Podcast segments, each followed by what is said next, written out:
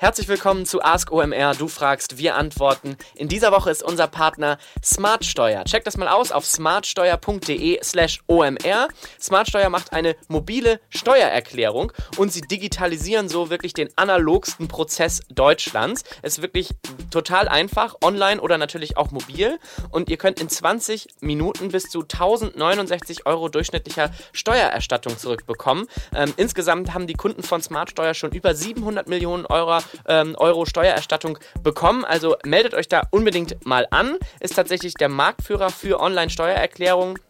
Ähm, Smartsteuer.de hat mit ähm, Smartsteuer Express jetzt auch eine Lösung für wirklich die, die es ganz eilig haben. Da konzentriert man sich wirklich auf, aufs Wesentliche, einfache Fragen und eine ganz schnelle Steuererstattung. Also unbedingt mal auschecken auf smartsteuer.de slash OMR. Viel Spaß! Ask OMR. Du fragst, wir antworten. Mein Name ist André Alper.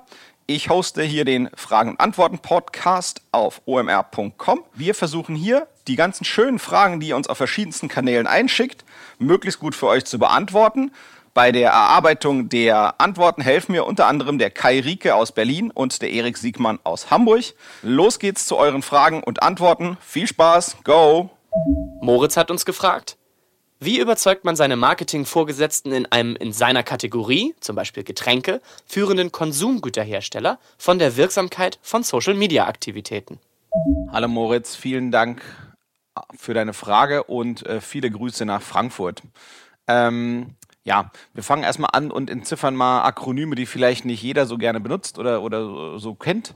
Ähm, die ATL-Maßnahmen, äh, da geht es um Above the Line, ähm, also was quasi in der klassischen ähm, Marketing- und Mediawelt im Prinzip all das ist, was ähm, offensichtlich Werbung ist, also sprich Fernsehwerbung, Printwerbung, Out of Home, sprich äh, Poster, äh, solche Art der Werbung nennt sich typischerweise Above the Line, also sprich einen, wirklich ein Bedürfnis wecken.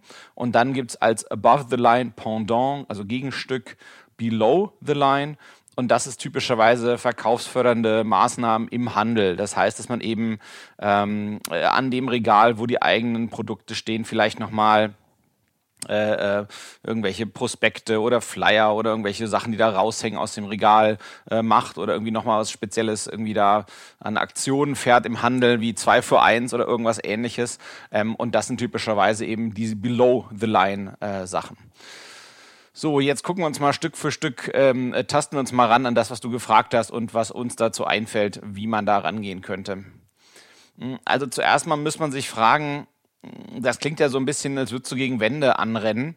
Ähm, und dann muss man sich eben fragen, also es gibt manchmal Fälle, da gibt es, sag mal, da gibt es die ewig Gestrigen, die, die eben einfach äh, sehr starke Positionen innehaben ähm, und die eben einfach an TV und ähnliche Sachen glauben und Social Media einfach nicht durchdringen. Und äh, manchmal kann es eben auch sein, dass es eine Schlacht ist, ähm, die man so nicht gewinnen kann. Das muss man erstmal ganz ehrlich sagen. Ähm, äh, mir sind solche Fälle auch schon vorgekommen. Ähm, das ist halt so, da muss man eben einfach lieber gehen, äh, woanders hin, wo irgendwie mehr mit Argumenten und sinnreichen äh, Logiken rangegangen wird. Ähm, ich glaube, ein Kern der Sache ist, und das ist eben sozusagen die Herausforderung für diejenigen, die das eine verstehen, die das andere noch nicht verstehen, ist, dass es sehr schwer ist, ähm, äh, gute, gute KPIs, also quasi äh, Indikatoren für, für, für, mal, äh, für das, was dort passiert, also ordentliche Erfolgskennzahlen zu finden, ähm, die sowohl für Online, also für Social Media funktionieren. Ähm, das gibt es eben genauso auch im Display-Bereich, insbesondere das Thema ähm, als auch eben für diese klassischen Above-the-Line-Maßnahmen. Maßnahmen. Ähm, wir gucken uns, müssen uns also eigentlich angucken, also hier geht es ja ein bisschen darum, dass quasi äh, vor allem mit ähm, Werkzeugen gemessen wird, also Erfolgskennzahlen, die eben eigentlich aus dieser Above-the-Line-Welt kommen. Und da müssen wir uns eben gucken, wie wird denn da normalerweise Werbe, Werbewirkung nachgewiesen, weil das ist ja eigentlich das immer, womit ähm, dann die Mediaagenturen ähm, argumentieren. Da gibt es ja oft Panels und dann gibt es äh, von, von Nielsen oder GfK und das sind meistens so 5000er Panels und das sind eben eine bestimmte Menge Leute, die wird, äh, äh also in dieser alten, gepanelten Marktforschungswelt, wird dann eben dann befragt. So. Und ähm, in der Regel ist die Erfahrung, dass für den Online-Bereich diese Panels eigentlich zu klein sind. Ähm, man muss auch wirklich gucken, wer hat jetzt, wer macht diese Touchpoint-Studio, also was sind die Interessen, sage ich mal, der, der, des Unternehmens dahinter. Ähm, denn denn die, die, die, die, typischerweise sind die Unternehmen, die aus der alten Mediawelt stammen, die sind halt eben auch durchaus geneigt, die Sachen so wahrzunehmen, wie es für die alte Mediawelt äh, vorteilhaft ist. Ähm, das heißt, es ist wirklich nachvollziehbar, dass die Daten, also, mal, also was dort passiert, äh, ich glaube, daran muss man am Anfang immer erstmal anfangen zu zweifeln. Also sind da überhaupt Dinge drin, die wirklich gut so für online messbar sind.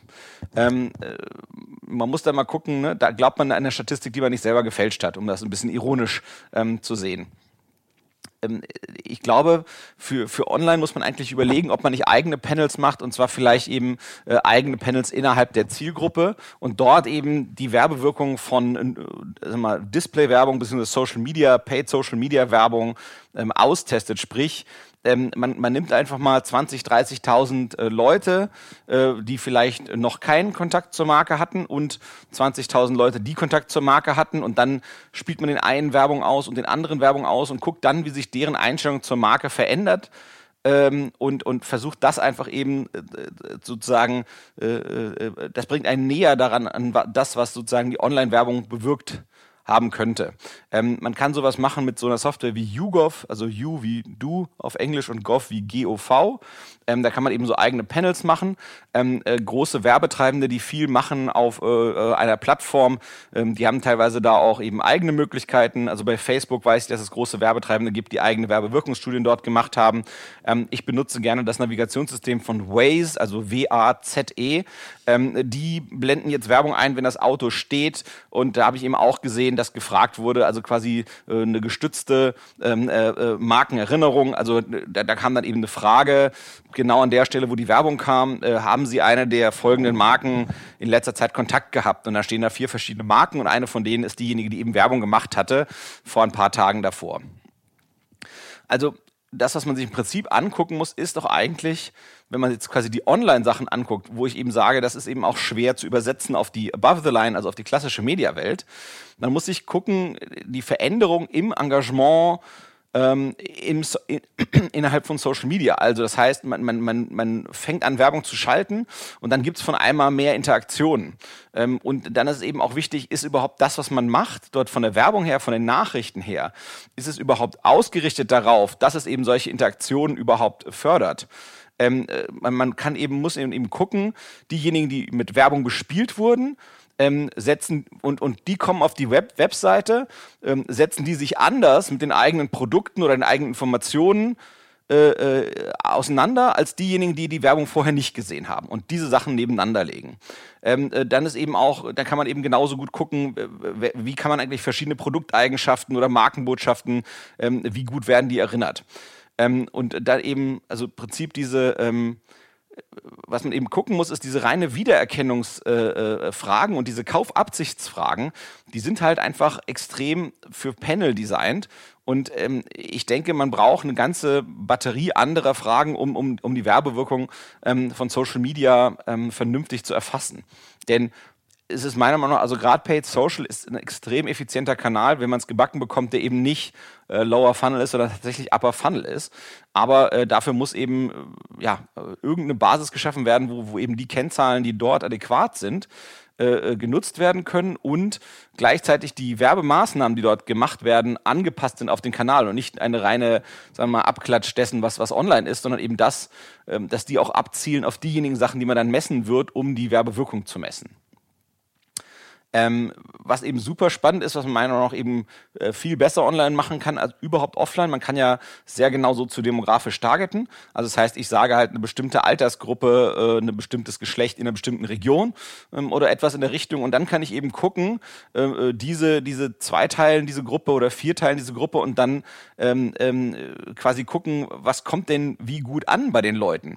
Und ich finde das, also sprich, ja, worauf reagieren die in welcher Form, auf welche Art Nachrichten fahren die ab, meine eigenen eigentliche Zielgruppe. Und, und das Coole, was ich dort bekomme, was halt eben Welten besser ist als jedes Panel, ein Panel ist ja quasi eine repräsentative Gruppe, von der man hochrechnet auf alle. So, aber wenn ich halt, also das ist natürlich ganz, ganz viel Unschärfe drin. So, und das, was ich eigentlich mit, mit Social Media, mit Paid Social oder eben auch mit ordentlichem äh, Real-Time Advertising machen kann, ist, dass ich eigentlich echte Daten bekomme. Das heißt, ich kriege echte Verhaltensdaten der Gesamtmenge der Leute. Ein Panel, da, da frage ich jemanden und die geben Auskunft darüber, was sie denken, dass sie tun würden. Aber äh, im Prinzip es ist ja eine sehr, sehr kleine Gruppe und ob das dann wirklich so ist, wie die sagen werden, dass sie es machen werden, das steht auf einem ganz anderen Blatt geschrieben. Also, also quasi deutliche äh, un ungerade Ebenen.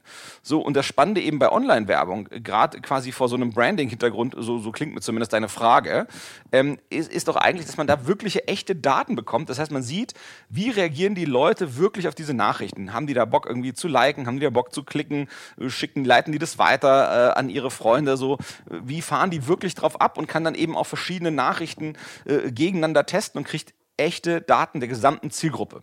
Und insofern ist das für mich halt irgendwie äh, eine Dimension besser als alles, was so above the line funktioniert. Äh, man kann auch noch andere äh, Spielereien äh, nebenbei machen. Man kann natürlich auch gucken, ähm, wenn man mit diesen ganzen Pixeln anfängt zu spielen, kann man eigentlich gucken, die Leute, die zum Beispiel Fans der eigenen Page sind auf Facebook, sind das eigentlich auch die Leute, die dann wirklich irgendwie sich interaktiv auf der Webseite ähm, ähm, beschäftigen mit dem eigenen Produkt oder Dienstleistungsportfolio. Gibt es da überhaupt eine Deckung oder eben gar nicht so sehr? Also da gibt es ganz spannende Sachen, die man damit eben mit diesen ganzen Audiences macht machen kann. Ja, also letztendlich ist so ein bisschen die Frage, äh, ich, ich, ich interpretiere in deine Frage rein, dass das eher so eine Markenartikler-Perspektive ist, ähm, ähm, der quasi eben indirekten, äh, indirekt mit dem Kunden nur zusammenarbeitet. Das spricht, er verkauft, du verkaufst oder sozusagen die, das Unternehmen, aus dessen Perspektive du fragst, verkauft die Produkte eben nicht direkt, sondern über den Handel. Und da muss man eben auch immer sagen, ähm, äh, diese letzte Meile, solange man diesen letzten Kundenkontakt eben nicht hat, wird man immer irgendwo blind sein. Und das muss man auch ganz explizit sagen. Und das wird wahrscheinlich, egal ob online oder offline, äh, wird das immer der Fall sein. Das heißt, man muss immer Thesen bauen für das, was eigentlich äh, Werbeerfolg am, allernächsten kommt und dann sucht man dafür Erfolgskennzahlen und die sind eben äh, unterschiedlich ähm, online und offline. Ähm, ich würde dir gerne noch eine Podcast-Folge ähm, äh, empfehlen äh, von meinem sehr lieben Freund Erik Siegmann. Äh, sein Podcast heißt Marketing Transformation Podcast. Und ähm, da hat er in der Folge 3 ähm, hat er ein Interview gemacht mit der Maike Abel. Ähm, die ist für die ganzen digitalen Marketing-Themen zuständig bei Nestle. Und ähm, ganz vieles von dem sozusagen, glaube ich, was dort ähm, ähm, äh, worum es dort geht, müsste eigentlich auch auf, auf deine Herausforderungen, vor denen du da stehst, ähm, ganz gut zutreffen. Ähm, ich, ich kann dir diesen Podcast wirklich nur empfehlen. Also Marketing Transformation Podcast, Folge Nummer drei mit Maike Abel von Nestle. Ähm, wirklich extrem lehrreich und ich glaube, ganz viele von den Themen, die du dort ansprichst, ähm, äh, fühlt man dort quasi sozusagen die Verbindung zu dem, was da besprochen wurde. Ich hoffe, es hilft dir weiter, Moritz, und wenn nicht, Job wechseln wohin, wo es besser digital gemacht wird. Die nächste Frage von Holger richtet sich an alle, die sich mit Ticketing auskennen. Weiß jemand, welche Faktoren die Suchergebnisse auf Eventim beeinflussen? Quasi SEO für Eventim oder andere Ticketplattformen? Hallo Holger, vielen Dank für deine Frage. Die ist in jedem Fall äh, super interessant und spannend und ich muss gestehen, äh, bevor du mir die geschickt hast, habe ich auch noch nicht drüber nachgedacht. Ähm, insofern äh, spannend, sich das anzuschauen. Ähm, Eventim ist ja ein ne, Ticketanbieter, der eben viele verschiedene Events anbietet und ähm, äh, sicherlich ist ein Weg, wie sozusagen die Leute gucken, äh, wofür sie Tickets kaufen möchten, indem sie da quasi die interne Suche ähm, ähm, auf Eventim äh, sozusagen anschmeißen. Ähm, dafür gibt es verschiedene Suchmaschinenanbieter und denen kann eben äh, der Webseitenbetreiber ähm, für die verschiedenen Dinge, die durchsucht werden, für die verschiedenen Elemente, äh, die so eine sozusagen äh, die Inhalte eines potenziellen Ergebnisses haben können, kann man eine bestimmte Gewichtung mitgeben. Ja? So funktionieren letztendlich auch in der Grundlage auch Suchmaschinen. So, und dann ist eben die Frage, ähm, was sind eigentlich so, sozusagen Suchmaschinenfaktoren für so eine Eventsuchmaschine? Äh, was könnten die sein? Äh, und zwar jetzt denke ich mal sozusagen jenseits dessen offensichtlichen, flachen, einfachen, ähm, was, eine, was eine normale Suchmaschine machen würde. Also klar ist irgendwie der Titel äh, äh, äh des Events sicherlich wichtig. Ähm, es es ist sicherlich wichtig, der Beschreibungstext, das wären sozusagen so analoge Dinge ähm, äh, zu dem, äh, wie man eine normale Suchmaschine basteln würde. Aber ich fand es eben spannend, darüber nachzudenken, was ist eigentlich äh, das, was so eine Event-Suchmaschine oder so eine Ticket-Suchmaschine eigentlich anders machen müsste.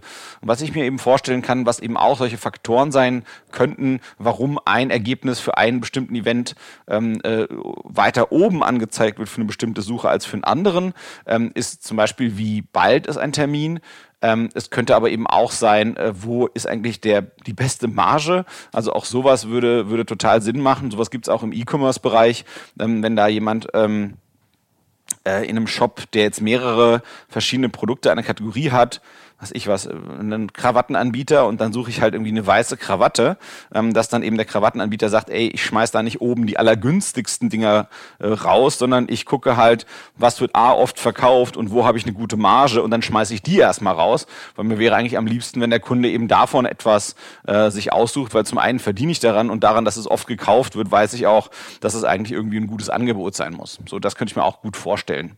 Ähm, was ich mir eben auch gut vorstellen könnte bei so einer Event-Suchmaschine, ähm, dass, dass man sich als Kriterium, äh, was sozusagen etwas weiter oben äh, äh angezeigt wird, ähm, sozusagen befürworten würde, ist, wie, wie groß ist eigentlich der Gap von ähm, äh, verfügbaren Tickets zu nicht verkauften Tickets. Das heißt, ich könnte mir eben vorstellen, dass es Sinn machen würde, ähm, Events, wo ich noch kaum Tickets verkauft habe oder wenig Tickets verkauft habe, weiter oben anzuzeigen als, äh, als Tickets, ähm, äh, wo, wo ich schon extrem viele Tickets verkauft habe, weil es einfach sozusagen die Conversion-Wahrscheinlichkeit für, für mich da sozusagen hochtreibt auf dem, wo ich schwerer äh, Abverkäufe mache. Ähm, ich könnte mir auch vorstellen, ähm, dass man stark unterscheidet danach, wie gerichtet die Suche eigentlich ist. Also ist es eine sehr ungerichtete Suche. Da habe ich natürlich mehr Platz, eigene Interpretationen und eigene Vorteile als Unternehmen in den Vordergrund zu rücken, als wenn das ein sehr, äh, äh, also bei der ungerichteten Suche kann ich natürlich mir erlauben, mehr zu beeinflussen den Suchen als bei einer sehr gerichteten Suche. Wenn jemand schon sagt, ganz genau diese Art ist und dieser Ort, dann würde ich da halt wenig rumdödeln, sondern würde eben gucken, dass die Leute möglichst schnell zu ihrem Ergebnis führe. Aber wenn es eben shortheaded ist und unfestgelegt, dann ist, glaube ich, immer die Chance, als Unternehmen dort eigene Akzente zu setzen. Und was ich mir auch eben vorstellen könnte, wenn man gerade generische Begriffe sucht, also ich, ich tippe irgendwie sowas ein wie Rockkonzert oder so, und dann habe ich quasi ein Bedürfnis geäußert, aber jetzt nicht genau welches, und das wäre quasi die Chance für einen Ticketanbieter, ähm, ähm, äh, sozusagen mir bestimmte Dinge vorzuschlagen, die für einen Ticketanbieter vielleicht äh, erstmal attraktiv sind. Ähm, dann könnte ich mir eben auch vorstellen, dass man so eine Art Nähe zum Ort macht. Also äh, Proximity wäre das Stichwort. Also quasi, äh, ähm, wenn ich in Berlin sitze, dass mir dann eben Berliner Events äh, äh, oder oder oder noch besser Events im eigenen Stadtteil äh, erstmal äh, sozusagen bevorzugt äh, angezeigt werden, weil man eben auch sicherlich sagen kann durch das Kaufverhalten, dass da die sagen wir, Abschlusswahrscheinlichkeit höher ist. So, das wäre jetzt quasi einmal die Denke, ähm, wie, was, was für, sagen wir mal, Ranking-Faktoren würde ich mir anschauen, wenn ich so eine Suchmaschine innerhalb so eines Ticketanbieters bauen würde. Ähm, äh, das wäre die, sagen wir, über das hinausgehen, was man sich so von einer normalen Suchmaschine äh, vorstellen kann. Ähm, äh, genau, also normale Suchmaschine hatten wir sowas, so Klassiker, ne, so wie äh, Title und Content, so Pendants, die man eigentlich überall findet, in jeder Art Suchmaschine, egal ob es die Suche innerhalb von YouTube ist oder die Suche innerhalb von Amazon Manche Sachen sind so wiederkehrend, auch so sag mal, Umfang äh, zur Verfügung gestellter Daten äh, ist sicherlich auch von Vorteil und so weiter. Das sind so die Klassiker. So, dann ist eben jetzt aber die Frage, okay, wie glaube ich eigentlich, dass das äh, durchaus funktionieren würde bei Eventim äh, oder beziehungsweise bei irgendeinem Ticketanbieter. Meine Vermutung wäre, dass hier ähm, das Bedürfnis nach äh, total großer Neutralität, wie es eben ein Dienstleister wie äh, eine klassische Suchmaschine äh, oder ein, Produktanbieter wie eine klassische Suchmaschine sein muss, ich glaube gar nicht mal, dass bei so einem Ticketanbieter jetzt sozusagen dieser Anspruch auf totale Neutralität äh, so hochgehängt wird. Das heißt, ähm, äh, in der Regel müssten ja äh, deine Ziele und die Ziele des Ticketanbieters gleich sein, sprich alle wollen mehr verkaufen. Ähm, das heißt, ich würde, ich würde einfach dort mal anrufen und fragen, hey, ähm, wie kann man das eigentlich machen, dass mein äh, Event bei euch mehr gefunden wird? Äh, und, und vielleicht gibt's ja auch dort, ähm, wie auch in anderen Bereichen und auch in anderen Marktplätzen, äh, auch eine Möglichkeit auf, auf irgendwelche Paid äh, Promotions innerhalb der Suche. Und da alles sozusagen äh, gleich ist für den Ticketanbieter, ist meiner Meinung nach noch nicht mal hier da die Notwendigkeit da, jetzt irgendwie irgendwie das ne, als, als irgendwie äh, Werbung in dem Sinne zu kennzeichnen, weil ja jedes, jedes Listing, was dort ist, ist auch irgendwie Werbung. Also insofern, ich könnte mir vorstellen, dass sozusagen äh, man A dafür zahlen kann, besser in diesen gefunden zu werden oder äh, eben tatsächlich auch der, der, der Plattformanbieter da in dem Fall ein Interesse daran hat, dass du gut gefunden wirst, weil letztendlich, wenn du mehr verkaufst dort, ähm, haben auch die mehr davon. So, das sind meine Gedanken dazu, Holger, und ich hoffe, es hilft weiter. Ähm, und ich sage dir Bescheid, wenn ich Tickets brauche für irgendein Event und dann hoffe ich, dass du mir gut weiterhelfen kannst. Wenn ihr euch denkt, Mensch, ich hätte doch auch mal eine Frage, warum beantwortet er nur diese anderen Fragen dort? Gibt es eine ganz einfache Lösung. Schickt uns bitte das, was euch am Herzen liegt, was euch quält in eurem Online-Marketing und Digital-Kommunikationsalltag, was euch äh, vor äh, offene, offene Baustellen stehen lässt. Wir versuchen uns zu euren Fragen, zu euren Bewegchen, zu euren Sorgen, zu euren Cases möglichst gute Tipps einfallen zu lassen. Schickt die uns bitte über Slack, E-Mail, WhatsApp, Facebook Messenger, Xing-Nachrichten, LinkedIn-Nachrichten, äh, Viber, Telegram, was euch einfällt, erreicht uns, erreicht entweder die Ask OMR oder die Podstars, die äh, Jungs und Mädels, die hinter den Podcast-Bereich von OMR hängen, oder mich, André Alper. Bis bald, ciao.